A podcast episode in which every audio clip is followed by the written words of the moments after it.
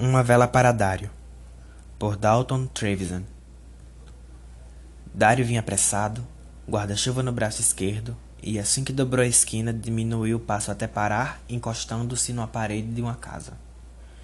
Por ela escorregando, sentou-se na calçada, ainda úmida de chuva, e descansou na pedra ou cachimbo.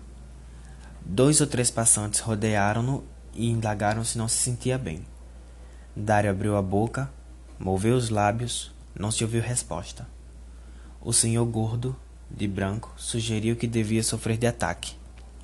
Ele reclinou-se mais um pouco, estendido agora na calçada, e o cachimbo tinha apagado.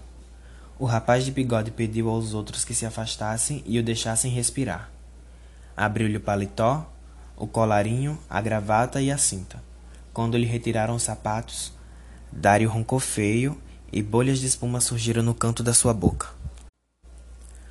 Cada pessoa que chegava erguia-se na ponta dos pés, embora não o pudesse ver. Os moradores da rua conversavam de uma porta a outra.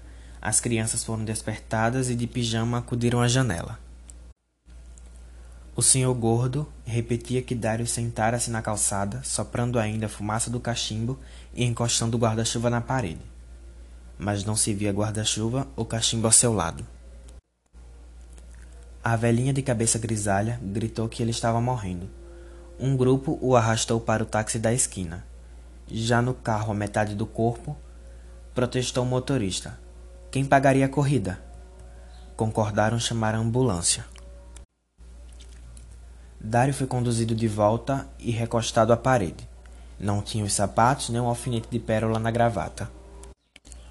Alguém informou da farmácia na outra rua não carregaram Dário além da esquina.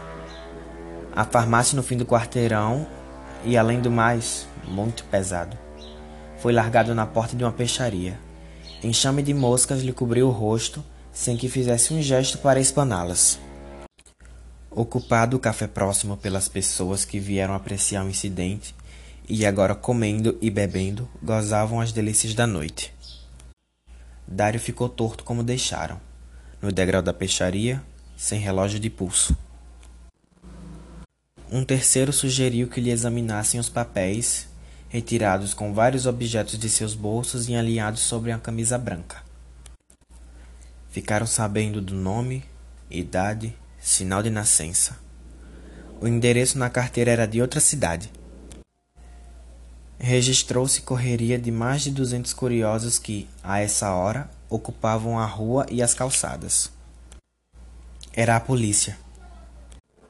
O carro negro investiu a multidão.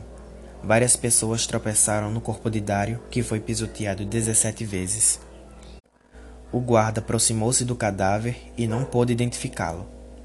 Os bolsos vazios. Restava a aliança de ouro na mão esquerda, que ele próprio, quando vivo, só podia destacar umedecida com sabonete. Ficou decidido que o caso era com o rabecão. A última boca repetiu: Ele morreu, ele morreu. A gente começou a se dispersar. Dário levara duas horas para morrer. Ninguém acreditou que estivesse no fim. Agora, aos que podiam vê-lo, tinha todo o ar de um defunto. Um senhor piedoso despiu o paletó de Dário para lhe sustentar a cabeça. Cruzou suas mãos no peito, não pôde fechar os olhos nem a boca onde a espuma tinha desaparecido. Apenas um homem morto, e a multidão se espalhou, as mesas do café ficaram vazias.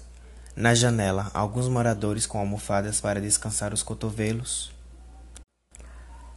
Um menino de cor e descalço veio com uma vela que acendeu ao lado do cadáver. Parecia morto há muitos anos, quase um retrato de um morto desbotado pela chuva.